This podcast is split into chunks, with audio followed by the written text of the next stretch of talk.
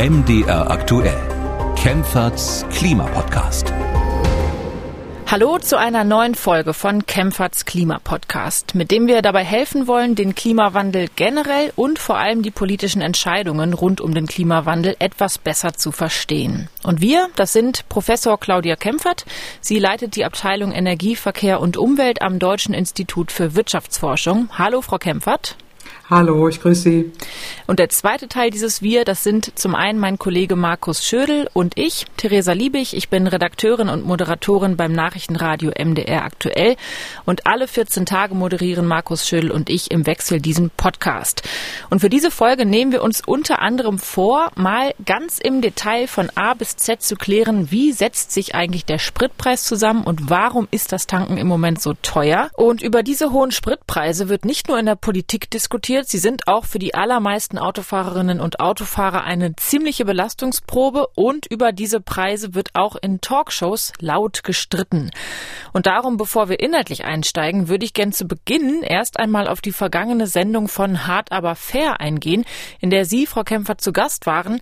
Thema der Sendung war, der Krieg und die Folgen für uns wird Energie unbezahlbar. Und es wurde heftig diskutiert und darum mal an Sie die Frage, weil Sie nun als Gast vor Ort waren, wie aufgewühlt sind Sie jetzt noch, wenn Sie an diese Diskussionsrunde zurückdenken? Also schon recht aufgewühlt, muss ich sagen. Also ähm, das war schon irgendwie eine schräge Diskussion, ähm, die auch während der Sendung äh, ja zu merkwürdigen Kapriolen geführt hat, aber auch im Nachgang äh, wahnsinnig viele Zuschriften bekommen habe, sehr viele positive Zuschriften bekommen habe, sehr viel äh, Rückmeldungen auch von vielen Frauen, von jüngeren Menschen. Also es war in der Tat eine eine schräge Erfahrung, ja. Inwiefern schräg? Definieren Sie mal, was schräg meint in dem Fall? Ja, schräg meint in dem Fall, ähm, also man sieht es ja mehr von innen dann und nicht von, von außen. Äh, da habe ich ja jetzt viele Rückmeldungen bekommen, aber es war doch eine, ja, irgendwie merkwürdige, schräge Diskussion. Eigentlich sollte es ja um Benzinpreise gehen, um die Kosten der Energiewende.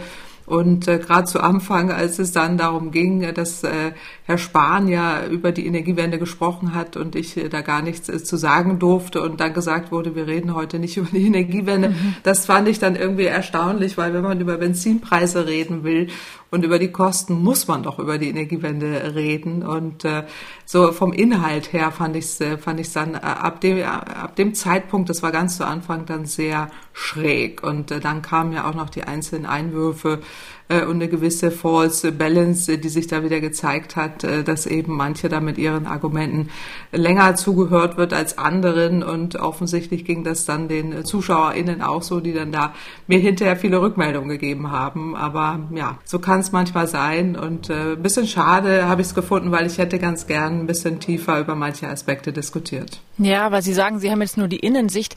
Ich habe mir mal erlaubt, ich habe die Sendung auch gesehen und mir war zum einen auch aufgefallen, dass es sehr hitzig diskutiert wurde. Klar, bei dem Thema Verzicht, Energiepreise, Spritpreise und so weiter, das ist klar, dass es da hoch hergeht. Mhm. Aber dass Sie auch tatsächlich sehr oft unterbrochen worden sind.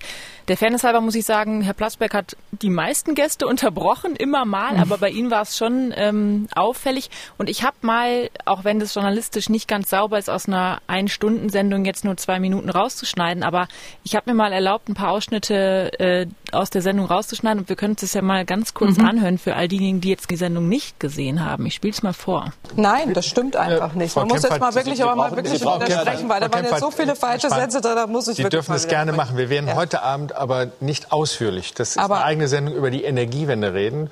Aber das, das, das, das, Sie, aber das ich einfach mal vorschlagen. Daran, das ist doch die Ursache ja. des Problems. Ich habe 80 Prozent brauchen doch steuerbare. Also Sie können ja 80 Prozent steuerbare. Aber selbst dann die Diskussion, ähm, wie eine vernünftige Energiewende gelingen kann, die führen wir ein andermal. Einverstanden? Schade. Okay. Aber nee, nicht schade. Ich glaube, ich handle da im Interesse unserer Zuschauer. Ähm Man kann nur hoffen, dass es schnell geht, weil wir brauchen schnelle Lösungen, gar keine Frage. Aber vom Ansatz her halt Entschuldigung, aber für richtiger wie interpretieren als wenn man, Sie das denn, äh, den Satz, man kann hoffen? Sie sind nicht sagen, alleine, Frau Kämpfer. Darf ich das mal gerade sagen? Eine Zuschauerin aber hat uns das geschickt. wir wirklich Frau weniger fahren. Gleich genau. dran. Frau Kempfert, ähm, ist es eigentlich richtig, die, die russischen Bürger in der Breite zu bestrafen, äh, um Putin zu schaden? Eigentlich nicht, nein. Also und deswegen Irgendwann haben Sie mal gewählt. Später waren es dann nicht mehr Wahlen, die den Namen verdient haben. Aber Atom kann ja nicht die Lösung sein. Der Davon war auch nicht die Rede. Ja, aber Sie haben gerade gesagt, nein, nein, nein, Atom ist nicht die Lösung. Ja, es geht aber um die drei Frage. Atomkraftwerke bringen uns doch jetzt nichts. Moment mal, alles zusammen ist doch die Frage. Ja, nicht, ob man.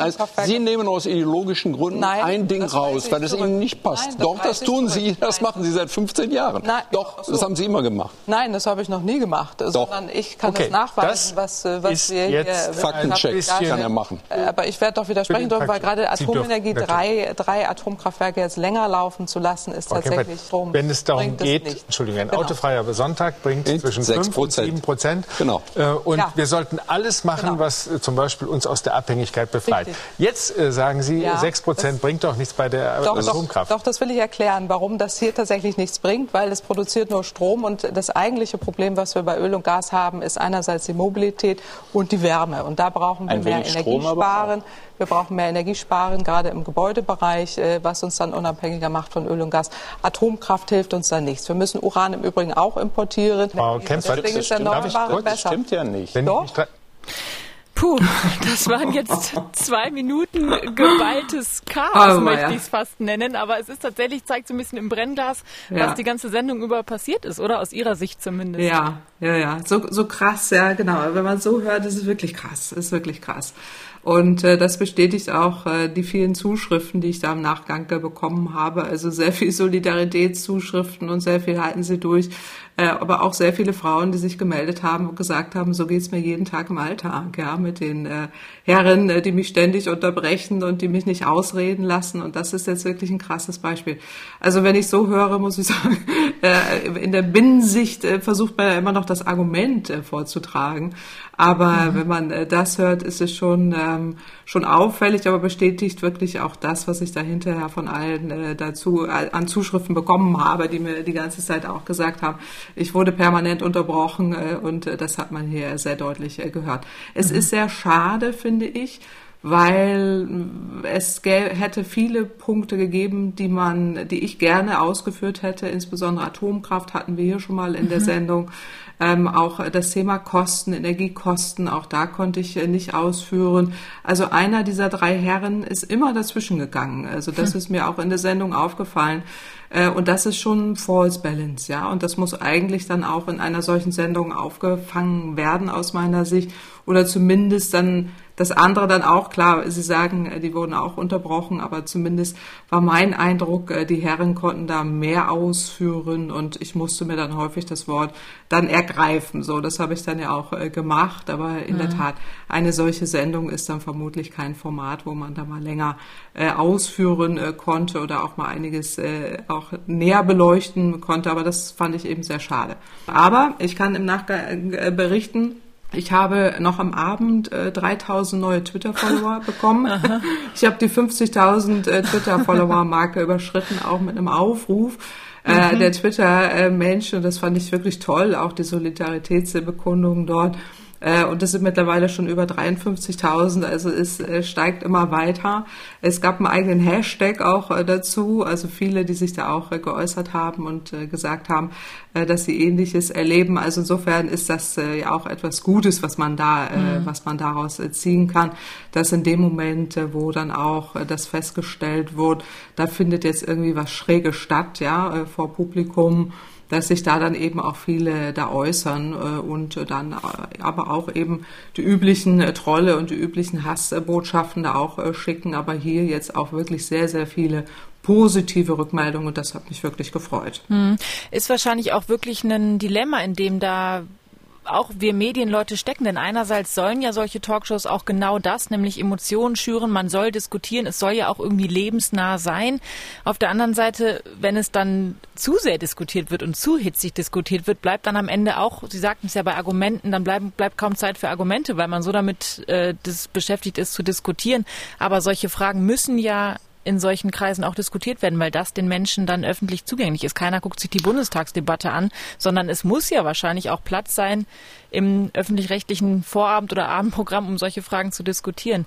Genau, dann, ja, ganz hm. genau, ne, ja, genau, ne, Sie haben völlig recht und äh, das war auch das, das war das meiste, was ich an Zuschriften bekommen haben, habe, die immer sagten, ich hätte gern mal gehört, was Frau Kempfer äh, zu sagen gehabt hätte äh, und habe es nicht erfahren, weil einer der drei Herren immer dazwischen ging im Zweifel der Moderator und äh, das äh, habe ich da eben äh, auch rückgemeldet bekommen. Aber das ist eben, das ist dann manchmal so in solchen hitzigen Runden. Das ist, glaube ich, gar nicht so sehr das Problem, weil ich war ja auch schon häufig in anderen Sendungen zu Gast, mhm. sondern ähm, es kann schon auch an der Sache neutral und äh, ausgewogen diskutiert werden. Und äh, das geht nicht immer ohne Emotionen und so, aber das ist ja auch richtig, dass man da entsprechend auch seine Punkte reinbringt. Und das ist ja auch das Format hier eher so, dass da ja auch Zuschauer zu Wort kommen und das ganze Thema ja auch die äh, Gemüter erhitzt, das ist ja völlig richtig.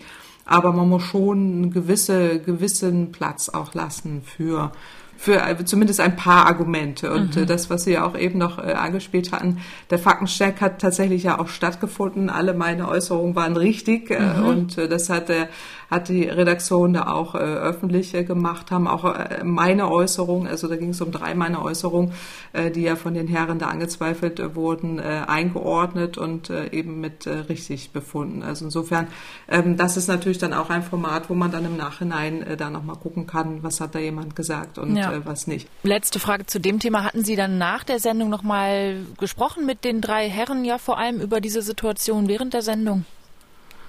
Nein, äh, das habe ich nicht. Also da war auch nicht der Wunsch danach mhm. da, das äh, zu tun. Ähm, und ich war noch da. Ich habe äh, mit den von einigen aus der Redaktion noch äh, gesprochen, aber mit den ähm, Herren nicht. Und das ist man manchmal tatsächlich so, dass, dass man sich da noch äh, unterhält. Aber das ist so ein bisschen auch so ein Phänomen, was mir auch viele Frauen äh, geschildert haben, diese Art von Ausgrenzung oder diese Art von äh, nicht beachtet werden, unterbrochen werden, was, was ganz, ganz viel ja auch thematisiert wird. Äh, Wissenschaftlerinnen in der Forschung, äh, wenn sie da auch den Studien folgen und auch sehen, was, was da herausgefunden wird, ist das so ein altbewährtes Muster, was mhm. da auch äh, stattfindet, was man eben häufig äh, dann äh, weiblichen Forscherinnen so was, was denen widerfährt. Und das war auch so das, was ich an äh, Zuschriften bekommen habe, dass das eben dann dazugehört, dass mhm. so eine Art von Mansplaining stattfindet. Also Männer erklären die Welt, die bekommen auch ihr Format, aber Frauen hört man dann ungern zu oder gibt da auch keinen Raum. Äh, und äh, es findet auch häufig eine Art von Ausgrenzung äh, statt. Und das ist dann letztendlich auch gewollt. Aber ähm, in dem Fall muss man sagen, hatte es vielleicht auch andere Gründe, wenn einer da schneller weg muss oder andere sich da an mhm. anderer Stelle weiter unterhalten haben, dann, dann ist das manchmal so. Also das war jetzt sehr speziell, muss ich sagen, weil ja. ich war auch schon in hitzigen, ich war auch schon in hitzigen Runden, auch mit anderen, äh, auch Politikern, wo man hinterher ein Bier zusammen getrunken hat. Das mhm. ist äh, wirklich, wirklich nie ein Problem. Äh, aber hier war es, äh, war es irgendwie in der, in der Summe tatsächlich etwas schräg, ja. Ja, also halten wir fest, die Gemüter waren erhitzt und sind es ja auch generell in dieser Situation. Klar, es ist einfach auch eine Ausnahmesituation, in der wir uns befinden und die Gemüter sind auch erhitzt bei dem Thema, über das ich eigentlich zu Beginn dieses Podcasts mit Ihnen nochmal sprechen wollte. Und zwar sind das die extrem hohen Spritpreise. Und da ist mir aufgefallen, noch vor ein paar Wochen, als das losging mit diesen hohen Spritpreisen, wurde schnell gesagt, der Benzinpreis steigt wegen des Krieges. Und das ist ja sehr kurz gegriffen, da ist sicher viel Wahres dran, aber inzwischen wird die Debatte ja deutlich differenzierter geführt. Und zwar sinkt der Ölpreis, die Benzinpreise sinken aber nicht. Auch das wird jetzt mhm. äh, berichtet und deswegen fände ich es tatsächlich gut, wenn wir mal vielleicht ganz vorne anfangen und Sie Schritt für Schritt erklären können, welchen Weg geht so ein Liter Super oder ein Liter Diesel eigentlich, bevor ich ihn an der Zapfsäule ins Auto fülle. Wo entstehen mhm. da für wen welche Kosten, wo entstehen welche Gewinne und wie setzt sich das zusammen? Können Sie mal ganz am Anfang beginnen? Was passiert eigentlich ganz zu Beginn, bevor ich an der Tankstelle mein Auto betanke? Ja, also das Öl muss aus dem Boden geholt werden. Das sind üblicherweise Mineralölkonzerne, die das tun. Also entweder private, davon gibt es nicht mehr ganz so viele, aber häufig Staatsunternehmen, auch aus Saudi-Arabien beispielsweise oder ähm, aus Russland, die dann entsprechend das Öl fördern. Und dieses Öl wird dann gefördert und äh, transportiert über Pipelines oder über Schiffe zu den entsprechenden Zielorten, äh, wo es hin soll und äh, dann wird es in sogenannten Raffinerien in Kraftstoff verwandelt. Und das ist die Aufgabe von, von Raffinerien, äh, die dann entweder eben Diesel herstellen oder Benzin herstellen. So. In der ersten Kette, das sind ja Produktionskosten, Transportkosten, die da entstehen. Das ist eben das, was die Mineralölkonzerne an äh, de facto Kosten haben, je nachdem wann und wie und wo gefördert wurde, wie lange der Transportweg war.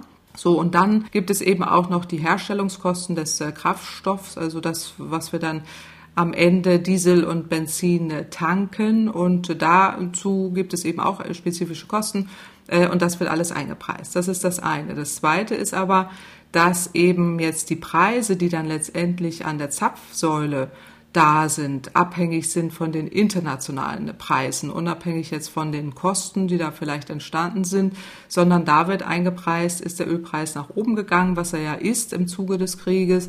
Und äh, gibt es auch Preisbewegungen bei Benzin und Diesel, was auch passiert ist aufgrund von Erwartungen, auch aufgrund von Spekulationen, die stattgefunden haben. Also da werden mögliche Sorgen vor Angebotsengpässen eingepreist. Mhm. Und das äh, wiederum äh, sind auch Spekulanten, das sind eben Marktbewegungen, die da stattfinden, die jetzt sehr auffällig äh, sind und wo man auch genauer hingucken muss, weil wir keine physischen Knappheiten haben oder hatten. Wir hatten immer die ganze Zeit ausreichend Öl. Wir hatten keine gesteigerte Nachfrage von Benzin und Diesel. Ähm, wir hatten auch keine Angebotsengpässe. Russland hat die ganze Zeit weitergeliefert. Und üblicherweise, wenn äh, bei vergangenen Kriegen beispielsweise erste oder Öl, äh, zweite Ölpreiskrise ist ja entstanden, weil wir Kriegssituationen im arabischen Raum hatten und äh, dort dann auch tatsächlich physische Angebotsausfälle stattgefunden haben. Der erste autofreie Sonntag, den wir mhm. hier schon mal in diesem Land hatten, 1973 im Westen. Und ähm, das ist daraus entstanden, dass es wirklich physische Angebotsengpässe gab, was dann die Preise nach oben treibt. Das haben wir diesmal nicht. Also wir haben alles wie vorher, nur wir haben einen Krieg und wir haben Spekulanten und Erwartungen. Und äh, mögliche Sorgen vor Angebotsengpässen. Und das wird auch eingepreist. Das ist das eine. Und das zweite ist eben, dass es dann auch bestimmte Effekte gibt auf den Märkten, wenn jetzt Raffinerien ähm, gegebenenfalls in Mitleidenschaft gezogen werden oder Diesel oder Benzin eher noch jetzt gehortet wird, schneller nachgefragt wird, dann steigt das auch, äh, lässt das den Preis ansteigen und all das kann eben zu diesen Bewegungen äh, führen. So, und das, das ist erstmal das eine, was so mhm. diese Produktionskostenseite angeht. Was dann an der Zapfsäule ist, so, das ist ja das nächste, da kommen ja noch Steuern und Abgaben obendrauf. Und das ist dann die Bewegung, die wir letztendlich am, an der Zapfsäule sehen. Aktuell ist sehr auffällig und das ist auch das, was man sich angucken muss, dass es offenbar ähm, sehr hohe Effekte gibt, was einerseits diesen spekulativen Anteil angeht. Da schlagen wir auch äh, eine entsprechende Besteuerung eben dieser Finanztransaktionen vor, Finanztransaktionssteuer für den Energiehandel temporär, um da wirklich diese Übergewinne oder auch Kriegsgewinne abzuschöpfen. Das wäre so das eine. Und das zweite ist, äh, dass es auch bei den Raffinerien auch bei den Anbietern eben von Benzin und Diesel offenbar hohe Margen gibt, äh, die da eingepreist werden, weil das kennen wir schon aus der Vergangenheit, der Ölpreis steigt äh, und dann gibt es überproportionale Preissteigerungen bei Benzin und Diesel, die nicht durch den Markt erklärbar sind. Wenn mhm. der Ölpreis jetzt sinkt, das tut er ja aktuell wieder, wird es aber nicht automatisch in dem Umfang auch äh, eingepreist. Das heißt, der Benzinpreis fällt nicht in dem Umfang, wie man es eigentlich erwarten müsste. So und diesen Effekt, das kennen wir schon aus der Vergangenheit das Kartellamt hat schon häufiger mal nachgeguckt, dass es da ähm, marktbeherrschende Positionen gibt. Das ist auch nicht verwunderlich. Wir haben ein Oligopol, also wenige Anbieter, wenige Mineralölkonzerne, mhm. weniger Raffinerien, äh, die dann eben im Markt äh, tätig sind und gegebenenfalls sich da absprechen oder da zumindest Margen ausschöpfen, die sehr, sehr hoch sind. Und das untersucht man im Moment. Auf diese Untersuchung gehe ich gleich nochmal ein, weil Sie sagen, es gibt nur wenige Ölraffinerien und wenige Mineralölkonzerne. Welche sind denn so die größten in Deutschland Raffinerien und Konzerne, die man gängigerweise kennt? Wie viele sind das überhaupt? Ja, also es sind etwa 14 in Deutschland. Die größten sind eben auch die großen Energiekonzerne, die man kennt. Also Esso, Shell beispielsweise, Rosneft, ein russischer Konzern, mhm. Philips 66 ist zusammen diese Mineralölraffinerie Oberrhein, heißen die, Miro. Dann gibt's BP, klar, die sind äh, hier auch äh, sehr stark, Total, französischer Anbieter. Äh, und auch die ähm, Schwed, Rosneft ist da drin, die ähm, in, im Osten Deutschlands eben Diesel und Benzin herstellt äh, die, wo Rosneft drin ist, Shell und Eni. Dann gibt's noch Bayern Oil beispielsweise, wo dann Varo, Rosneft und Eni und BP drin sind und so weiter, also Shell. Es gibt dann in der Summe eben die großen Mineralölkonzerne, die dann auch die größten Anteile an den Raffinerien insgesamt haben. Ah, das heißt, also Ölraffinerien und Mineralölkonzerne sind ja nicht per se dasselbe, sondern Nein, die einen sind vom anderen abhängig sozusagen. Genau, ja, ja, das mhm. ist sehr eng miteinander verwoben. Mhm. Viele Mineralölbetreiber haben eben dieses Konsortium oder sind selber eben eine Raffineriebetreiber, äh, wie BP Total, Eni und so weiter. Die fördern ja auch selber, wie Rosneft ja eben auch. Äh, und äh, so teilt sich das letztendlich letztendlich auf, ja, mhm. genau. Weil Sie Rosneft ansprechen, das hatte ich mal gegoogelt, weil ich da auch schon immer mal was jetzt in den vergangenen Tagen zu gelesen hatte. Und das ist auch interessant, was man alles so rausbekommt, wenn man einfach mhm. mal ein bisschen Zeit damit verwendet, nachzuschauen, was sind das eigentlich für Raffinerien, was sind das für Konzerne. Denn Rosneft, Hauptsitz dieses Konzerns ist in Russland und Vorstandsvorsitzender ist seit zehn Jahren der Russe Igor Ivanovich Setschin. Das wiederum ist ein sehr enger Vertrauter von Wladimir Putin, dessen Vermögen auch seit dem Krieg Russlands in der Ukraine zum Beispiel eingefroren wurde durch diese EU-Sanktionen. Daran sieht man ja, wie eng die miteinander verwoben sind. Mhm. Und ähm, ein sehr enger Arbeitskollege, wenn man so will, von diesem Herrn Setschin ist Gerhard Schröder. Denn der wiederum ja. ist der Aufsichtsratsvorsitzende von Rosneft. Und das finde genau. ich ist echt interessant. Also man kann davon halten, was man will, aber es ist einfach ein interessanter Aspekt, welche Zusammenhänge sich da so ergeben, wenn man mal ein bisschen liest und recherchiert, wer da eigentlich mit wem wie eng zu tun hat. Ja, das ist das eine. Das ist natürlich auch diese enge Verquickung, die wir sowieso in Deutschland haben, ein Teil des Problems, warum wir jetzt ja auch in dieser Lage sind. Aber es hat eben auch Auswirkungen auf den deutschen Ölmarkt, wenn wir jetzt darüber reden, ob wir eben ein Embargo äh, nach Russland machen oder keine Öllieferungen mehr aus Russland beziehen, betrifft das eben genau diesen Raffineriestandort äh, der Schweder Raffinerie in Schwed, äh, wo eben Rosneft auch mit beteiligt mhm. ist. Und die sind ja auch Teil eben der ähm, Sanktionen, die man dort äh, hat oder zumindest äh, auf der Liste, das, was man machen will. Und da muss man eben dann Alternativen schaffen, wenn man das anvisiert. Und aus dem Grund ist es eben enorm wichtig, dass man sich darauf dann auch vorbereitet und dann zumindest für den ostdeutschen Raum, wo eben die Druckspar-Pipeline, die Ölpipeline aus äh, Russland anlandet, dann auch Wege findet, das zu ersetzen. Das ist machbar. Das, das wird auch, glaube ich, jetzt alle schon eingetütet seitens des äh, Wirtschaftsministeriums. Aber es gibt eben diese Verquickung. Äh, und mhm. dann muss man aufpassen, dass man keine Knappheiten im ostdeutschen Raum hat, die eben beliefert werden durch diese, durch diese Raffinerie da im Osten äh, und wo auch die Pipelines eben aus der Zeit der DDR-Zeit noch sind. Ähm, und da muss man dann Wege finden, wie man das alternativ äh, gestaltet. Das geht auch, das ist im Westen anders, weil man ja da diese Pipeline-Routen nicht hat, äh, aber die hat man äh, im Osten und deswegen gibt es also immer noch eine gewisse Zweiteilung. Äh, und äh, darauf kann man sich aber auch vorbereiten. Man muss es nur im Hinterkopf haben und das ist, glaube ich, das, was im Moment die Bundesregierung umtreibt, wenn sie da sagt, naja, so einfach geht das jetzt hier nicht und wir müssen da so ein bisschen aufpassen und uns vorbereiten mhm. und äh, die, die Wege gehen. Da gehört dieser Aspekt sicherlich auch dazu. Und wenn Sie sagen, da werden jetzt schon Dinge vereinbart und da wird sich schon darauf vorbereitet, was wird da jetzt ganz konkret ähm, getan, gerade im Osten der, der Republik? Naja, was ich meine, ist eher, wenn man geht da jetzt die nächsten Sanktionsstufen durch, ja. Mhm. Und im Moment steht ja im Raum, ob wir äh, kein Öl mehr aus Russland beziehen. Mhm. Das ist ja auch, ist ja auch wirklich sinnvoll, das, das zu machen und auch zu überlegen.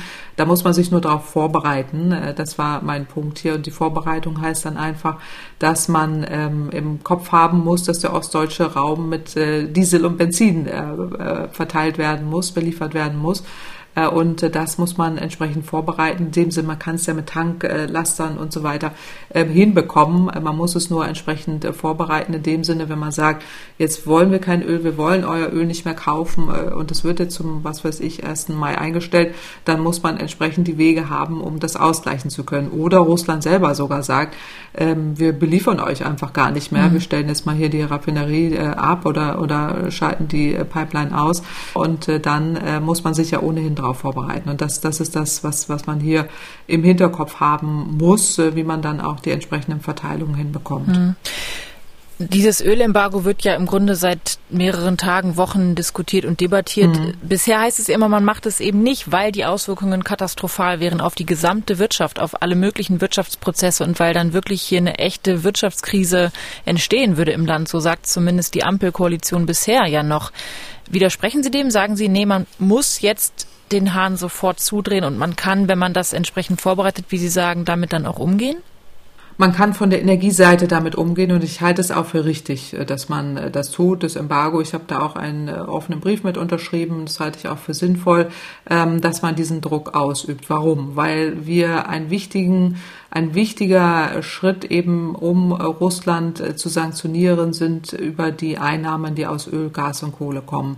Und wenn diese Gelder nicht mehr fließen, klar, dann kann Russland sich immer noch weiter finanzieren gar keine Frage. Da gibt es einen dicken, äh, dicken Puffer, eine große Kriegskasse, die wir bezahlt haben aus unseren vergangenen Milliarden, äh, die wir dort überwiesen haben. Aber der, der Krieg stoppt nicht automatisch äh, sofort. Aber es ist ein wichtiger Schritt, der früher oder später sowieso kommen muss. Entweder von unserer Seite oder von russischer äh, aber vor allen Dingen aus unserer Seite, wir können doch äh, mit Russland nicht mehr zu einem Normal zurückkehren. Das wird nie mehr so sein. Wir sind in einer anderen Welt, wir sind in einem anderen Zeitalter. Das ist jetzt leider so entstanden durch, äh, das, durch den russischen Krieg, der dort eben angezettelt wurde. Und aus dem Grund können wir mit Russland, mit den russischen Unternehmen keine Geschäfte mehr machen. Und das, bezieht, das betrifft ja vor allen Dingen auch die Mengen von Öl und Gas und Kohle, die wir dort kaufen. Also wir müssen uns ja darauf vorbereiten, dass wir das nicht mehr beziehen. Ähm, klar äh, hat das wirtschaftliche Konsequenzen. Da gibt es jetzt ja auch verschiedene Studien, äh, die erstellt wurden von der Leopoldina, von äh, Kollegen der Makroökonomie auch aus Bonn und anderen im Forschungsverbund, die eben sich sehr genau angeschaut haben, auch anhand von also gerade die Studie, die eben sehr detailliert auch mit Modellen äh, gerechnet hat, äh, der Uni Bonn und Kollegen, die da nachweisen, naja, es sind wirtschaftliche Einbußen da. Die gehen da auch mit einem sehr detaillierten Input-Output-Modell ran und sehr detaillierten Wirtschafts-, äh, wirklich runtergebrochen auf die einzelnen Bereiche, wo man schon auch eine seriöse Abschätzung äh, machen kann. Das würde ich schon so teilen und äh, da findet man eben raus, es sind so etwa 0,5 bis 3 Prozent der Wirtschaftsleistungen, die wir hier an Kosten haben und daran erzürnt sich im Moment ein Streit. Herr Habeck nennt das Unterkomplex und andere sagen, was nehmen die Ökonomen sich da raus und die Ökonomen beschimpfen sich da jetzt irgendwie alle gegenseitig. Äh, das äh, bringt jetzt wenig, außer dass man wirklich hingucken muss, was können wir denn tun, um die Energie zu ersetzen. Und es ist nicht ganz leicht, aber es ist äh, machbar. Deswegen reist ja Herr Habeck jetzt auch von Gasland zu mhm. Gasland, von Norwegen. Er muss auch mit den Holländern reden, aus meiner Sicht sehr intensiv über das Gasfeld, was dort am besten nicht geschlossen werden soll äh, und ähm, eben auch Flüssiggas in, in Katar und äh, Vereinigte Arabische Emirate vom einen Autokraten zum nächsten. Also die Rundreise ist ja jetzt sehr munter. Das hat alles eben zur ähm, den, den Grund, dass wir wegkommen müssen von den russischen Gaslieferungen. Und das ist machbar. Es ist nicht leicht, aber was wir ganz sicher sagen müssen, ist in der Konsequenz, dass wir einsparen müssen, dass wir die Gebäudeenergie äh, umstellen müssen, wegkommen von Gas, aber vor allen Dingen kurzfristig einfach auch die Temperaturen runterregeln. Das klingt immer so, ja, was, warum sagt man das? Aber es bringt tatsächlich was, äh, wenn wir das alle tun, und das ist dann die Aufgabe der Bundesregierung, da auch entsprechend das deutlich zu machen, haben wir schon mal einen Teil äh, geschafft. Und eben auch andere Dinge, gerade beim Öl, Tempolimit, äh, autofreier Sonntag äh, und auch hier die Heizung runterdrehen. Das sind alles Komponenten, um den Verbrauch zu drosseln, die uns dahin bringen. Das erzähle ich nur deshalb, weil das alles in die Antwort gehört. Mhm. Wollen wir ein Embargo machen oder nicht? Und das müssen wir machen. Wir sollten das auch machen. Wir sollten es zeitnah machen, um einfach hier auch einen Punkt äh, zu setzen und in der Zeit die Energiemärkte ähm, eben so, äh, so und so aufstellen, dass, äh, dass es auch anders geht. Und das muss ja, muss ja ohnehin gehen. Der wichtigste Punkt ist tatsächlich, dass wir hier die Bevölkerung informieren müssen, sehr breit informieren müssen was das bedeutet, was wir gemeinschaftlich machen müssen und da auch sehr stark für werben müssen. Das mhm. kann natürlich auch schnell wieder kippen. Ja. Wir sprechen gleich noch ausführlich darüber, wie man den, den Gasverbrauch reduzieren kann. Da besprechen wir auch so einen Kurzimpuls äh, von mhm. Scientists for Future, den wir ohnehin in dem Podcast hier besprochen hätten. Kurz nochmal zurück zu dem Benzinpreis, weil Sie sagten, man muss da sehr genau hinschauen bei den äh, Mineralölkonzernen, bei den Ölraffinerien. Das soll ja jetzt passieren. Wirtschaftsminister Habeck hat schon gesagt, das Kartellamt wurde gebeten, den Benzin- und Dieselpreis sehr genau zu beobachten und bei Hinweisen auf äh, möglicherweise missbräuchliches Verhalten tätig zu werden. Aber da mhm. auch nochmal die Frage, was kann denn das Bundeskartellamt überhaupt tun? Die können doch nicht sich das anschauen und sagen, oh, das ist zu viel Gewinn, davon schöpfen wir jetzt mal was ab. Naja, was man äh, machen äh, kann, man, man weiß ja die Zusammensetzung äh, der, der Preise. Und man weiß, wie hoch eben die Steuer ist. Die ist ja Mineralölsteuer ist da fix, dann haben wir noch eine CO2-Preis, wir haben eine Erdölbevorratungsabgabe, dann noch eine Mehrwertsteuer, so, da ist ein fixer Betrag äh, den man ähm, weiß und der ist ja relativ konstant, außer die Mehrwertsteuer, die da äh, eben jetzt im Zuge des der höheren Ölpreise nach oben gegangen ist. Aber was man sehr deutlich sieht, ist, dass es einen Überschuss gibt oder einen Überschussgewinn also zumindest eine sehr viel höhere Einpreisung äh, der Margen, die man üblicherweise jetzt bei einem Ölpreis, den wir ja stellenweise hatten, ähm, erwarten würde, also weit, weit darüber hinaus. Und das ist äh, schon auffällig und deswegen kann man das einerseits angucken, also als Indikator. Da sind sehr hohe Margen, die da drin sind und äh, auch feststellen, gibt es da eine gewisse Marktmacht, die da ausgenutzt wird und auch eine ähm, zusätzliche Einpreisung und eine Überlagerung eben von diesen Margen auf ein echtes Marktkontingent. Und das muss man sich angucken und das kann man auch angucken, das macht das Kartellamt mhm. auch, hat das in der Vergangenheit auch schon gemacht, hat aber meistens nichts gefunden. Also da ging es aber auch um Preisabsprachen, ob Tankstellen irgendwie da, ob ja. die sich irgendwie abgestimmt haben oder nicht. Das ist hier nicht die Frage. Die Frage ist hier, eine, äh, ist eine Ebene höher äh, gibt es eben diese Margen, wie hoch sind die? Das kann man ja aus der Empirie sehen, dass die extrem hoch sind. Die einzigen, die wirklich transparent ihre Margen ausweisen, sind die Norweger, wie immer, volle Transparenz. Und da sieht man eben, die Margen sind sehr stark nach oben gegangen. Die anderen schweigen sich dazu aus, aber das kann man auch anfordern. Äh, und dann jetzt einfach auch aufgrund der Kriegssituation, dieser Krisensituation eine Sondersteuer erheben. Ähm, das kann man fragen, auf was so? Auf die Gewinne. Da kann man auch sagen, mhm. Äh, man besteuert die Gewinne doch sowieso. Äh, und das könnte man auch da im Zuge dessen machen. Aber ich hielte das für sinnvoll, dass man da entsprechend die Mineralölkonzerne stärker in die Pflicht nimmt. Und nur vom Anschauen des Bundeskartellamts wird ja aber der Preis dann nicht geringer. Also was kann, nochmal die Frage, das Kartellamt ganz aktiv tun? Die können ja nicht von außen regulieren, wie hoch die Gewinne dann sein dürfen, oder? Also welches Instrument Nein. hat dieses Bundeskartellamt, von dem dann immer die Rede ist? Nein, nein, also das ist auch nicht hier gemeint so, sondern ähm, das Kartellamt kann nur angucken, wie hoch sind die Margen, mhm. sind die Margen entstanden aufgrund von Marktmacht. Und die sind also überproportional, was wir aus der Vergangenheit wissen, dass bei einem gewissen Preis von X äh, eigentlich der Benzinpreis so und so hoch sein müsste. Mhm. Aber apropos äh, nur vom Angucken ändert sich nichts. Also die Benzinpreise sind auffällig gesunken, als angekündigt wurde, dass das Kartellamt da genauer hinguckt. Mhm. Also da ist man offensichtlich schon auch etwas äh, nervöser geworden. Da will man sich nicht in die Karten äh, gucken lassen und ist ja eben auch Teil äh, der Lösung an dieser Stelle. Äh, und die Mineralölkonzerne sollten da jetzt nicht in dieser schwierigen Situation eben diese Übergewinne abkassieren, zu Lasten eben der gesamten Volkswirtschaft, zu Lasten der Autofahrer, der, der, der Gewerbetreibenden und so weiter. Deswegen ist da auch Obacht angesagt. Also was macht das Kartellamt? Die gucken sich die Margen an der Konzerne, die können dann nichts machen, außer das Offenlegen. Und dann ist ja die Aufgabe der Politik, deswegen sagte ich das eben, ähm, dann eine Steuer oder sowas einzuführen, eine Übergewinnsteuer, eine Kriegsgewinnsteuer, mhm. Äh, die man dann erheben müsste. Deswegen sagte ich eben dann auf die Gewinne, auf den Zusatzgewinn. Das ist in der Tat dann äh, etwas, was man politisch angucken muss. Es würde sich aber anbieten, gerade jetzt bei diesen horrenden ähm, Steigerungen, die wir da gesehen haben. Mhm, wobei man dann wahrscheinlich ja sehr genau festlegen müsste, was ist der in Anführungsstrichen normale Gewinn und was ist ein, wie Sie sagen, Kriegsgewinn oder Übergewinn? Naja, also es geht um diese Margen, ja genau. Und es geht nicht um den Gewinn, weil der Gewinn ist am Ende ja etwas, was dann immer stattfindet, abzüglich der Kosten. Und das ist das, was ja auch dann äh, versteuert wird am Ende des Tages. Ähm, aber hier geht es tatsächlich um diese Erhöhung der Margen, die man transparent offenlegen will.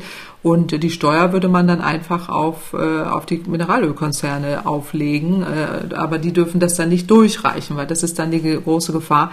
Wie immer, was mhm. sie ja machen, ist, es kommt eine Steuer und äh, die preisen das überproportional ein. Mhm. Das heißt, der Preis würde noch höher sein. Das kann man aber juristisch aushebeln. Das ist äh, machbar. Ähm, es gab solche Ansätze auch schon in den vergangenen Ölkrisen oder Obama hat es, glaube ich, zuletzt auch noch mal äh, diskutiert. Es kam nicht durch das Parlament bei denen.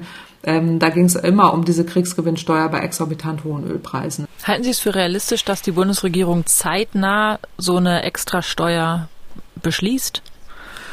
Also im Moment wissen wir gar nicht so richtig, ob äh, irgendwas zeitnah da passiert. Man mhm. diskutiert jetzt erstmal so über die äh, möglichen Erstattungen und so weiter, aber ich bin nicht, also ich bin da eigentlich eher positiv, weil mich auch die jetzige Bundesregierung die ganze Zeit schon positiv überrascht, weil sie relativ zügig Dinge durcharbeitet und durchdekliniert. Das ist ja, das sind ganz andere Zeithorizonte, die wir sonst hatten bei mhm. Regierungen, wo dann locker mal irgendwie Jahre ins Land ging, aber die dann auch in einigen Monaten schon einiges beschließen. Also das wäre möglich. Man muss sich dahinter klemmen und man muss dann auch entsprechend agieren. Gerade das Wirtschaftsministerium ist hier wirklich mit einem Speedy Gonzales äh. Die sind ja wirklich, äh, wirklich schnell. Äh, und das würde ich denen zutrauen. Ja, absolut, klar. Zum Thema Benzinpreis, weil es gerade passt, gab es auch mehrere Fragen von Hörerinnen und Hörern und unter anderem hat Herr Gregor Müller aus Kabelsketal in Sachsen-Anhalt per E-Mail gefragt, vielleicht können wir die jetzt direkt von Ihnen beantworten lassen, wie unterschiedlich mhm. sind die Kraftstoffpreise in Europa und welche Begründungen gibt es dafür? Ja, vielen Dank, Herr Müller. Es treibt uns im Moment ja alle um. Also es gibt sehr unterschiedliche Preise von Benzinpreisen, also Superkraftstoff oder, oder eben auch diese Preise in Europa. Ähm, die Niederlande sind da im Moment äh, Spitzenreiter. Norwegen hat sehr hohe Preise. Wir kommen da schon an oberster Front mit dabei. Also Finnland ist im Moment noch vor uns, Italien auch und dann wir. Ähm, aber äh, Griechenland ist, hat auch recht hohe Preise, Frankreich auch ähm, andere osteuropäische Länder insbesondere sehr geringe. Und der wesentliche Unterschied sind die unterschiedlichen Besteuerungen, aber, und das sind wir bei eben dem Thema von eben, auch die ähm, Struktur des Marktes, nämlich die Margen und wie der Mineralölmarkt bei, in den jeweiligen Ländern strukturiert ist und welche Preise es dort gibt und welche Ab Abkommen oder eben auch Vereinbarungen, Verträge dort äh, sind. Gerade im Osten ist es eben häufig immer noch auch die Russland-Verbindung, äh, die dann auch ähm, niedrige Preise häufig angeboten hat und das auch noch immer sich so durchschlägt. Also das sind beide Komponenten, wenn man das vergleicht. Aber ähm, häufig ist es dann die, die Steuer, die niedriger ist, plus eben diese niedrigeren Margen, die gerade im Osten Deutschlands auch sehr, sehr sichtbar sind und ähm, im Westen, äh, also im Osten Europas meine ich, nicht im Westen, und im Westen Europas ist es eben so, dass häufige höhere Steuern da sind, gerade in den eben genannten ähm, Ländern und ähm, auch die Margen häufig höher sind. Und das liegt dann tatsächlich an den, an den äh, an der Struktur des Mineralölmarkts. Hm. Ich glaube, es ist ein leichter Impuls zu sagen, ich kenne es zum Beispiel, viele Menschen fahren ja nach Österreich in den Urlaub und tanken dann da mhm. nochmal kurz hinter der Grenze, weil es da so günstig ist. Da liegt natürlich der Impuls nahe zu sagen, warum ist es in Österreich so günstig? Das können wir doch in Deutschland genauso haben. Aber so mhm. einfach ist es eben nicht, dass man es einfach eins zu eins übertragen kann von Österreich auf Deutschland, oder? Ja, genau. Das sind wiederum die Margen, die Struktur. Aber na klar, es gibt eine etwas niedrigere Steuer. Jetzt hat ja auch in Polen beispielsweise aufgrund dieser starken äh, Inflation die polnische Regierung die Mineralölsteuer gesenkt. Ähm, dann auch ähm, die Mehrwertsteuer auf Benzin und Diesel jetzt vorläufig und kurzfristig von 23 auf 8 Prozent gesenkt. Also das hat natürlich eine erhebliche Preissenkung zur Folge. Deswegen gibt es diesen Tanktourismus. Der heißt auch in der Forschung so, Tanktourismus. Mhm. Ähm, auch jetzt von Deutschland nach Polen, aber Deutschland, Österreich auch, gerade an den grenznahen äh, Gebieten. Äh, und in der Tat, äh, klar kann man jetzt drüber nachdenken ähm, oder das wird ja auch diskutiert, ob man jetzt die Steuern senkt. Davon bin ich kein Fan, äh, gerade im deutschen Markt. Wir sehen das eben aus der Vergangenheit, da sind wir wieder beim Bundeskartellamt die Konzerne bei uns äh, preisen oder geben diese gesunkenen Mehrwertsteuern nicht an die, an die ähm, Autofahrer weiter, nicht an die Zapfsäule weiter. Wir haben einen oligopolistischen Markt, deswegen sind wir da wieder bei den Gewinnabschöpfungen. Ähm, und die äh, sind eben tatsächlich, es ist keine Garantie für eben diese stark gesunkenen Preise. Deswegen kann man da nicht eins zu eins davon ausgehen. Mir wäre lieber, wir nehmen die Steuern ein, wir brauchen sie ja auch, um Straßen zu bezahlen, Infrastruktur und so mhm. weiter, und geben sie besser dann in Form eines Mobilitätsgelds äh, für Geringverdienende weiter, für die Verbilligung des ÖPNV, für Ladeinfrastruktur, für zig Aufgaben, die wir haben, ähm, über diese Steuereinnahmen, damit wir die endlich wegkommen von der fossilen Energie. Das soll es für den Moment zu den Spritpreisen gewesen sein. Wir kommen jetzt noch mhm. zu einer aktuellen Studie beziehungsweise zu einem Kurzimpuls, den ich gerne noch mit ihm besprechen würde. Da wird auch der Frage nachgegangen, wie kann man unabhängiger werden von russischem Gas. Und das ist ein Papier, das haben Wissenschaftlerinnen und Wissenschaftler veröffentlicht, die sich auch schon bei Scientists for Future zusammengeschlossen haben. Also in diesem Namen sozusagen wurde es äh, veröffentlicht mit dem Titel Wärmewende gegen Erdgasabhängigkeit. Und sie sind und waren ja direkt daran beteiligt an der Studie, das ja. nur als Transparenzhinweis. Insofern stecken Sie im Thema. Können Sie mal anhand der wichtigsten Maßnahmen aus diesem, aus diesem Impuls erläutern, wie unabhängig kann denn Deutschland wie schnell von russischem Erdgas werden? Wie kann das mhm. funktionieren? Also erstmal will ich ganz kurz sagen, was Scientists for Future ist. Es ist ein mhm. Forschungsverbund, also wirklich so ein loses Netzwerk, wo sich immer mal wieder ForscherInnen finden zu bestimmten Themen. Und äh, manchmal ist es Atomkraft, da war ich auch dran beteiligt. Erdgas haben wir auch schon uns angeguckt, äh, intensiver. Erneuerbare Energien, Energiewende eben auch schon. Und das sind immer sehr unterschiedliche Kolleginnen, äh, die dann da mitmachen. Und äh, je nachdem, wer da Expertise hat auf verschiedenen ähm, Bereichen, in verschiedenen Bereichen, tut man sich da zusammen. Manche sind dann dabei, manche machen mit, manche aktiver, manche nicht. So, und äh, so hat sich eben dieser Forschungsverbund gefunden und wir bezeichnen das auch als Forschungsverbund, weil das ist das Tolle bei diesem, bei den Scientists for Future, dass man wirklich so ein breites Netzwerk hat und jemand hat eine Idee, macht einen Aufruf und sagt, macht er da mit und dann finden sich an dieser Stelle eben zwölf weitere WissenschaftlerInnen zusätzlich zu den beiden Leitautoren. Das ist Dr. Jens Klausen und äh, Dr. Christoph Gerhardt, die das federführend erarbeitet haben, äh, plus eben zwölf weitere WissenschaftlerInnen, wo ich äh, dabei war. Also, und das, der Inhalt war in der Tat, was machen wir? Beim Thema Embargo, Gasembargo äh, Russland. Das allseits bekannte Thema und missverstandene Thema, wie man ja immer dann über Atomkraft oder Kohle redet, was uns ja gar nichts bringt, sondern äh, wir müssen ja in erster Linie über Wärme reden. Und das ist der Inhalt an dieser Stelle, dass wir die Wärmewende uns angucken. Also was können wir tun? Wie schnell können wir Gas einsparen, ähm, wenn wir entsprechend die Wärmeversorgung aufsparen, auf entsprechende erneuerbare Energien, auf eine Wärmewende fokussieren. Und das, das hat den, den Inhalt, also das ist der Inhalt dieses äh, Papiers. Wir wissen ja, 55 Prozent des in Deutschland verbrauchten Erdgases kommen eben aus Russland. Wir importieren sehr viel und ähm, 27 Prozent des gesamten deutschen Energiebedarfs ist eben äh, Erdgas und das äh, geht im Wesentlichen in den Wärmesektor. Also zwei Drittel des Erdgases gehen in Deutschland in die Wärmeversorgung und das mhm. will ich immer wieder sagen, weil, weil wir im Moment ja wieder da mit Atom und so weiter betroffen, die, was uns jetzt gar nichts bringt, weil mit Atomkraftwerken produzieren wir nur Strom. Wir brauchen aber Lösungen für die Wärme.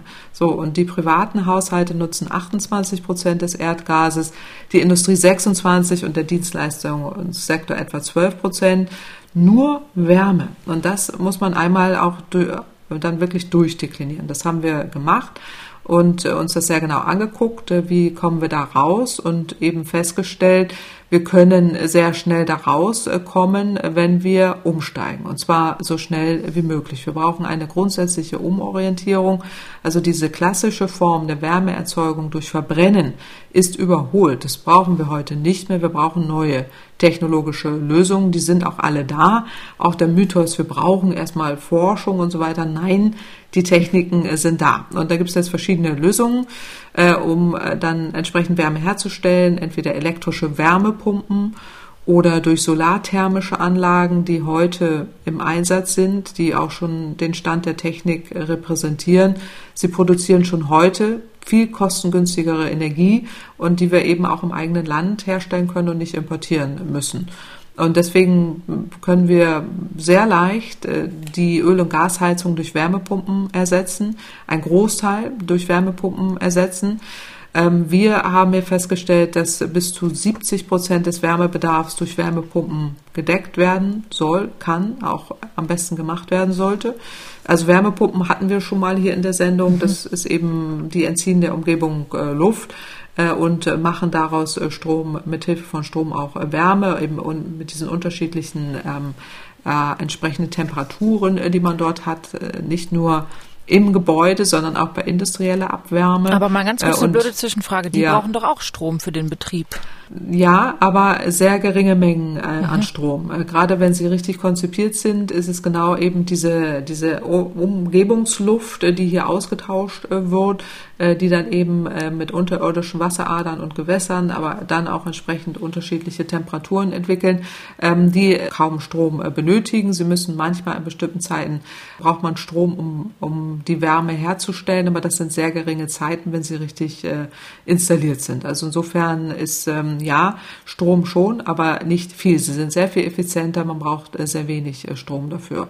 Und wenn man sich anguckt, aktuell werden etwa 150.000 Heizungswärmepumpen installiert. Ja, das ist nicht wenig, aber wir müssen deutlich mehr machen. Es sind nur 18 Prozent der ausgetauschten und neu gebauten Heizsysteme. Und dieser Anteil von 18 muss sehr schnell auf 80 gehen. Hm. So, und das ist eben, das ist so das, dieses Nadelöhr, durch das wir durch müssen und wo wir eben häufig unterschiedliche Szenarien sehen. Manche sagen, wir brauchen dafür irgendwie 15 Jahre. Äh, wir sagen, das ist locker in sieben Jahren äh, zu erreichen, wenn wir jetzt so ein Boosterprogramm starten. Und deswegen sollte man sehr schnell eben so ein Wärmepumpen-Boosterprogramm äh, machen. Also möglichst viel, 800.000 Wärmepumpen äh, pro Jahr ähm, kann man herstellen und dann kann man auch äh, sehr viele davon einbauen. Und das zweite ist die Sonnenenergie, auch das ist ein wichtiger Punkt, ähm, solare, solarthermische Anlagen, auch als wichtige Wärmequelle, wo man eben dann auch ein Teil eben dieser Niedertemperatur mit Solarthermie herstellt und dadurch kann auch ein Teil abgedeckt äh, werden und äh, dann auch die industrielle Wärmepumpe ähm, die wichtig ist. Äh, und das sind so die beiden Hauptkomponenten plus eben energetischer Sanierung. Also ein Gebäude sollte nach Möglichkeit möglichst wenig Energie verbrauchen. Was Sie gerade schon sagten, muss man da nicht Strom haben. Äh, je besser das Gebäude äh, gedämmt ist oder saniert ist, desto weniger braucht man da. Und deswegen muss man da die energetischen Sanierungen voranbringen. Und was noch ein nächstes, ein nächster Engpass sind, uns fehlen die Fachkräfte. Und das kann tatsächlich Engpässe im Moment sehr stark verursachen. Und deswegen müssen wir hier dringend flankierende Maßnahmen im Arbeitsmarkt ähm, haben. Und äh, das schlagen wir eben hier auch vor und ähm, auch noch verschiedene andere Optionen. Äh, also einerseits gehen wir durch und, und zeigen eben anhand des Sektors, äh, wo muss wann wie was äh, passieren. Und zum anderen geben wir auch konkrete Hinweise und Empfehlungen, wie wir eben auf diesen, auf, auf diese Zahl kommen und dann auch entsprechend Nahwärme- und Fernwärmenetze so optimieren, so auf erneuerbare Energien, auf Abwärme umstellen, damit auch die Industrie und alle Gebäude sehr schnell eben auf fossiles Erdgas verzichten können. Und das, das ist der, Haupt, der Hauptpunkt, ja. Wir verlinken auch diesen Impuls wieder in den äh, Shownotes zum Podcast, dann kann man mhm. sich das Video auch nochmal ganz genau angucken. Wenn man das macht, das ist ja gar nicht, sind gar nicht, sind glaube ich zwölf oder dreizehn Seiten, das kann man also wirklich gut durchlesen. Ich habe es auch mhm. geschafft. Und trotzdem stelle ich mir dann am Ende die Frage, ja, wenn man in einer perfekten Welt leben würde und die Politik, in Anführungsstrichen die Politik auf, in Anführungsstrichen die Wissenschaft hören würde, könnte man das so durchsetzen. Aber wir leben halt in einem Land, in dem eben nicht von oben einfach durchregiert wird, sondern es braucht für alles Mehrheiten und die verschiedenen Parteien haben verschiedene Interessen, die sie vertreten. Also kann das überhaupt funktionieren, auch wenn sich da viele Wissenschaftlerinnen und Wissenschaftler, die sich da jetzt zusammengeschlossen haben, einig sind. Am Ende muss die Politik entscheiden und die Menschen müssen es ja mittragen. Und irgendwie mhm. fehlt mir dann wirklich die Fantasie, dass das so schnell entschieden wird. Ja, aber das Gute ist, hier muss man gar nicht so viel entscheiden, sondern man muss machen. Und das mhm. Machen ist hier das Entscheidende. Wir hatten ja schon mal auch die äh, KfW-Programme, die ja da irgendwie Ende Januar eingestampft wurden, jetzt aber wieder erwacht sind, äh, wo dann irgendwie auch äh, Fördergelder auf einmal nicht mehr kamen. Die Programme dafür sind da. Das Problem war in der Vergangenheit, dass zu wenig Information da ist an die Bevölkerung, dass immer noch falsche Fehlanreize da sind. Wir schlagen ja auch vor, wirklich keine neuen Gas- und Ölheizungen mehr einzubauen. Das wurde bis vor kurzem oder wird ja immer noch gemacht, das wirklich zu unterlassen. Wir brauchen HandwerkerInnen, die wirklich auch informieren und diesen Engpass ähm, beheben können. Das, da entstehen ja neue Jobs. Wir wollen ja immer, wir reden ja immer über Rezession, jetzt über, über wirtschaftliche Einbußen. Und das sind genau die Stellhebel, wo wir ran müssen, dort zu investieren und die Handwerker auszubilden, die IHKs mit einzubinden. Das sind so die Nadelöhre. Die finanzielle Unterstützung ist zum größten Teil ja da. Wir haben das KfW-Programm, das läuft ja jetzt auch weiter. Wir haben äh, Förderungen für Wärmepumpen, auch die sind üppig. Also mhm. wenn jetzt jeder sich da äh, orientiert und ich weiß es aus meinem privaten Bekanntenkreis allein schon drei, die jetzt da seit des Krieges, seitdem der Krieg angefangen hat, mich kontaktiert haben, umstellen wollen. Es ist jetzt ein Boom, die Leute sind aufgewacht, sie wissen, okay, so geht's nicht mehr weiter. Wir sind ja abhängig von fossilen Energien, also was ich seit 15 Jahren sage, aber irgendwie jetzt wirklich alle verstanden haben äh, und sehen, wir wollen da auch von weg, dass wir jetzt auch so einen Fukushima-Moment haben. Das ist unser Fukushima-Moment äh, und sehr viel machen können. Und da sind jetzt tatsächlich die Menschen gefragt, die ihre Gebäude, die in Gebäuden wohnen, die ihre Vermieter ansprechen müssen, die wir auf Mietermodelle ansprechen müssen, die wir auf äh, die auch die Gebäude, die, die die Eigentümer umstellen müssen und auch echt was machen können, wenn sie wollen. Und das ist tatsächlich jetzt nicht so eine Aufgabe mit durchregieren, sondern eine Aufgabe von machen. Und ich hoffe, dass heute viele zuhören und äh, das auch mitmachen. Äh, und das betrifft ja nicht nur die Gebäude, es betrifft ja auch die Mobilität. Wir hatten eben schon den Benzinpreis, da mhm. geht es ja auch um weg äh, von, von, äh, vom fossilen Verbrennungsmotor hin zum Elektroauto oder ÖPNV und Bahn und so weiter. Das sind genau die beiden Stellschrauben, um die es jetzt geht. Das sind die Putin-Stellschrauben. Äh, Putin frei zu werden heißt einfach Gebäude dämmen, heißt einfach kein fossiles Auto mehr zu fahren, sondern oder nach Möglichkeit beim nächsten Mal ein anderes zu fahren. Das sind die beiden Stellschrauben, wo jeder mitmachen kann. Es klingt irgendwie zu banal, als dass es diese riesigen Probleme lösen könnte, finde ich. Also weil es ja auch zum Beispiel darum geht, sparen in der Wohnung, Energiesparen, sparen in betrieblichen Gebäuden. Auch da frage ich mich, das klingt so einfach. Also natürlich kann man die Heizung von vier auf zwei stellen und einfach zwei Grad weniger heizen, aber am Ende machen es die Menschen offenbar ja einfach nicht, sonst hätten sie es doch auch vorher schon gemacht, oder nicht? Also wir haben eine andere Situation. Das, das, das sehe ich tatsächlich im Moment komplett anders. Wir sind in einer Krisensituation, in einer Kriegssituation, wo wir eine breite Mehrheit der Bevölkerung haben, die verstanden haben, wir wollen kein Geld mehr an Putin überweisen. Und wenn wir das wollen, dann muss man den Menschen erklären, äh, das geht, äh, aber wir alle müssen auch den Gürtel enger schnallen. Und das ist was völlig anderes, als wenn wir hier in so wissen, ja, ja, und irgendwie die Welt ist nicht gut, aber mhm. ich kann ja doch alles machen, was ich will. Äh, und jetzt sind wir in einer anderen Zeitrechnung und ähm, das haben auch alle verstanden. Wir sehen jeden Abend die beklemmenden Bilder, wir sind alle emotional wirklich betroffen und äh, deswegen will man ja auch mitmachen, man will ja was tun.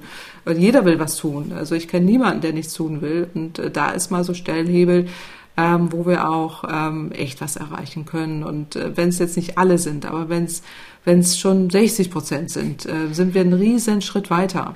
Wir haben bis vor kurzem ja überall noch fossiles Erdgas auch unterstützt, gerade in der Industrie. Deswegen haben wir die Abhängigkeiten ja. Wir haben dort Programme gestartet, damit die fossiles Erdgas nutzen. Die sind ja jetzt alle in der Bredouille und äh, wissen auch, äh, sie können, das geht ja so nicht weiter. Sie müssen umstellen. Und das passiert tatsächlich jetzt äh, schon. Ja, es ist so ein Wake-up-Call, der, der da ist. Und klar geht das nicht von heute auf morgen. Das ist auch nicht das Thema. Wir beziehen ja auch nicht 100 Prozent aus Russland, sondern hier geht es jetzt erstmal um einen Teil. Und äh, das können wir stemmen. Und das müssen wir auch stemmen.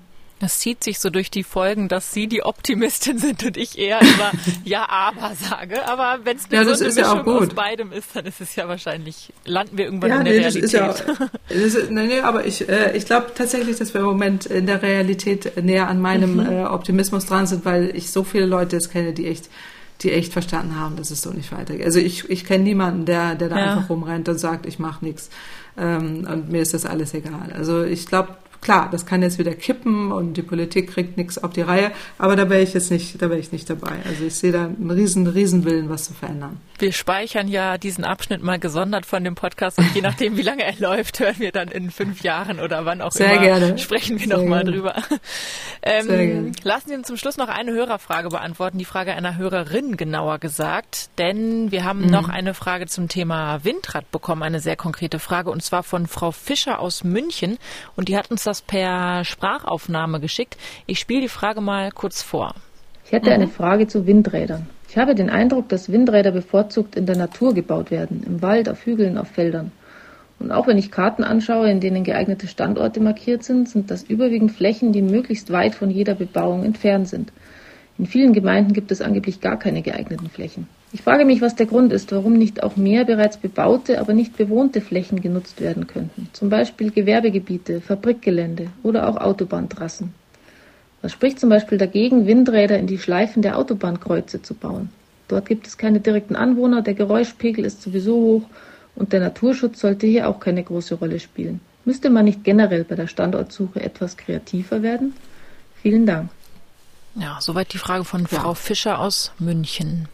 Genau, da hat die Frau Fischer vollkommen recht. Ich danke ihr sehr für die Frage. Das ist eine Steilvorlage für uns, weil ich, wir haben jetzt gerade im Rahmen äh, des Sachverständigenrats für Umweltfragen ein Sondergutachten äh, erstellt, genau zu dem Thema Windenergie, welche Flächen wann wie wo ausgewiesen werden. Äh, und äh, das können wir auch gerne verlinken, äh, weil das ist in der Tat äh, ein, ein ganz wichtiges Thema. Also vielleicht kurz zur Erläuterung. Für die Windenergie an Land sollen zwei Prozent der Landesflächen ausgewiesen werden, bundesweit. Wir schlagen eben vor, das auch pro Bundesland äh, zu machen. Allerdings sind derzeit nur 0,8 Prozent der Bundesflächen für die Windenergie überhaupt ausgewiesen und nur 0,5 Prozent der Bundesflächen sind aufgrund verschiedener Restriktionen tatsächlich verfügbar. Und das ist genau das, was die Frau Fischer anspricht, nämlich zum Beispiel aufgrund der Anlagenplatzierung, aufgrund von Bebauung und Abstandsregeln, die dann äh, verankert werden. Und genau das ist das Problem, warum wir am Ende bei so ganz, ganz wenigen Flächen überhaupt noch landen und die dann auch noch nicht mal bebaut werden. Jetzt hat die Frau Fischer aus München geschrieben, das ist wunderbar, weil Bayern hat auch noch diese pauschalen Abstandsregeln die tatsächlich dazu führen, dass in Bayern so gut wie gar keine Flächen mehr ausgewiesen werden können, weil diese pauschalen Abstandsregeln eben äh, mit der Höhe und dem Abstand dazu führen, dass nur noch ähm, ja so gut wie gar keine äh, äh, gar keine Bebauungsflächen mehr da sind. Das ist die sogenannte der sogenannte Wohnumfeldschutz, der hier ähm, zur Begründung angeführt wird. Also ein, es gibt eine sogenannte Länderöffnungsklausel, von der Bayern hier Gebrauch macht und es gibt dann eben diese Mindestabstände. Also insbesondere die 10H und die 1000 Meter Regel, also das heißt dann eben 1000 Meter von jedem, äh, von jeder Windanlage müssen da eingehalten äh, werden und dann ähm, kommt man da am Ende auf so gut wie gar keine Flächen mehr. Und das schlagen wir eben vor, das auch wirklich komplett zu streichen, ersatzlos zu streichen. Das will die Bundesregierung auch offensichtlich machen. Und ähm, wir schlagen vor, dass man eben stattdessen so ein Verbot der optisch bedrängenden Wirkung auf Grundlage eben solcher wissenschaftlichen Erkenntnisse gesetzlich konkretisiert. Und dann hat man auch juristisch die Handhabe, genau auf die Flächen zu gehen, die die Frau Fischer genannt hat, dass man nämlich dann nicht in Konflikt kommt mit den ausgewiesenen Flächen, die dann häufig nicht an der Autobahn oder an äh, besiedelten Gebieten oder ähm, auch bei Gewerbeparks und so weiter sein dürfen aufgrund dieser Vorgaben. Die behindern das. Und deswegen ähm, haben wir da eben einen äh, Vorschlag gemacht, äh, diese Vorgaben zu ändern äh, und diese Abstandsregeln in Bayern vor allen Dingen zu streichen, diese Länderöffnungsklausel einfach auch zu streichen. Und dann gibt es viele Flächen ähm, und gerade in Bayern auch zwei Prozent. Es sind keine riesigen Mengen an Flächen, aber die man hat und auch ausweisen sollte, um dann eben geeignete Flächen zu haben und dann auch eine richtige Standortwahl äh, zu haben. Es gibt verschiedene andere Komponenten noch, weil es gibt ja auch häufig Widersprüche mhm. mit Naturschutz und Anwohner. Auch da machen wir konkrete Vorschläge, wie man das zueinander bringt. Auch das geht problemlos und ähm, auch mehr Beteiligung, finanzielle Beteiligung für die Kommunen. Die Genehmigungsverfahren sind häufig komplett langwierig, zu kompliziert und auch fehleranfällig. Da müsste man auch aus Berlin ähm, sehr viel mehr äh, vor, äh, Erleichterungen machen und auch äh, Personal äh, dort äh, vor Ort einbringen, damit diese Verfahren schnell ähm, auch entsprechend durchgeführt werden können.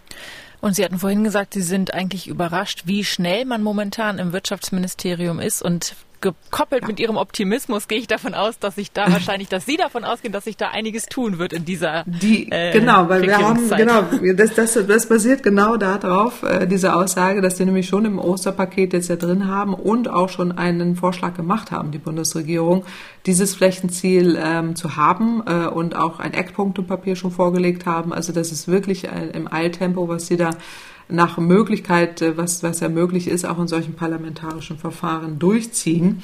Und äh, da bin ich in der Tat optimistisch. Allerdings äh, haben wir da auch noch vielen, viele Wünsche der Verbesserung von dem, was da aktuell vorgelegt wurde. Aber es ist schon mal ein guter erster Anfang und man kommt äh, vorwärts, ja, würde ich schon so sehen. Jetzt muss die Frau Fischer noch auf ihren auf ihren Ministerpräsidenten einwirken, der da auf der Bremse steht, aber dem, ähm, dem ist es auch bewusst. Und wie ich gehört habe, ist es ja auch so, dass wenn man diese Länderauföffnungsklausel streicht, das macht man von Bundesebene, dass dann Bayern auch ähm, das umsetzen muss. Insofern wird er dann zu seinem Glück gezwungen, hoffentlich. Weil Sie den Sachverständigenrat für Umweltfragen gerade angesprochen haben, der diese, dieses Papier veröffentlicht hat, mhm. sind Sie, da sind Sie ja noch Mitglied und das findet ja sicher auch ähm, sozusagen, wird gehört in der Bundesregierung, in den jeweiligen mhm. Bundesregierungen. Werden ja. Sie aber in diesen Tagen eigentlich ganz konkret aus äh, Ministerien angesprochen und um Expertise gebeten, gerade was die Thema Energiewende und so weiter angeht?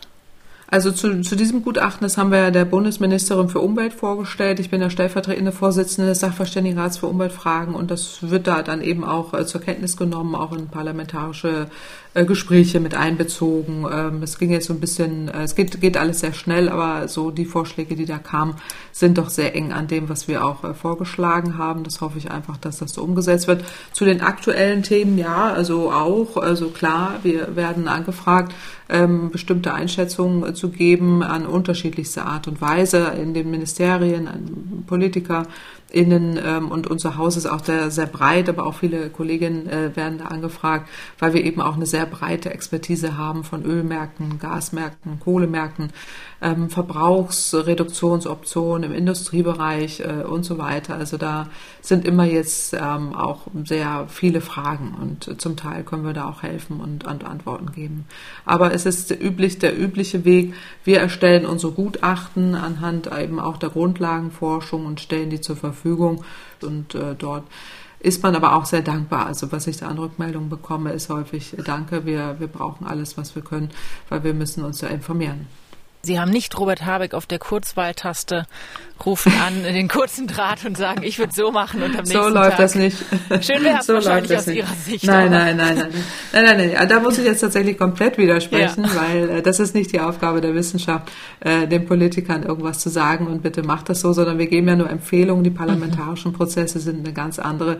Da haben wir nichts zu suchen und da sollten wir auch nicht sein. Aber es ist ein wiederkehrendes Thema äh, wie viel Wissenschaft ähm, oder wie, wie sollte der Einfluss sein. Ich hatte letzte Woche ein sehr interessantes Gespräch mit unserem Gesundheitsminister äh, Karl Lauterbach anlässlich seines äh, neuen Buches, mhm. wo er eben zum Thema hat, wie, wie stark sollte der wissenschaftliche Sachverstand eingebunden werden in parlamentarische Prozesse, beziehungsweise sein Plädoyer ist, dass mehr WissenschaftlerInnen direkt in die Politik gehen und äh, das ist eben tatsächlich nicht so, dass das jetzt WissenschaftlerInnen so gerne, dass manche vielleicht hätten, äh, wenn sie was sagen, wird es dann so umgesetzt. Das ist ja nicht unsere Aufgabe, sondern die mhm. Politik mhm. ist da anderen Gesetzmäßigkeiten Möglichkeiten äh, unterlegen. Und ja. das ist ja auch, äh, auch in Ordnung. Aber äh, wichtig ist, dass, dass es zur Kenntnis genommen wird, dass man auch darüber spricht und darüber auch äh, dann diskutiert. Damit beenden wir diese Ausgabe von Kämpferts Klima Podcast und der Vorteil, den Sie, liebe Hörerinnen und Hörer, gegenüber Politikerinnen und Politikern haben, Ihre Fragen werden direkt von Frau Kämpfert beantwortet und zwar genau. werden Sie die schicken an die E-Mail-Adresse klimapodcast.mdraktuell.de. Ihnen, Frau Kämpfert, Dankeschön für Ihre Zeit und für die Ausführungen. Eine schöne Woche und in 14 Tagen gibt es dann die nächste Folge, dann wieder mit meinem Kollegen Markus Schödel. Vielen Dank und tschüss. MDR aktuell. Kempferts Klimapodcast.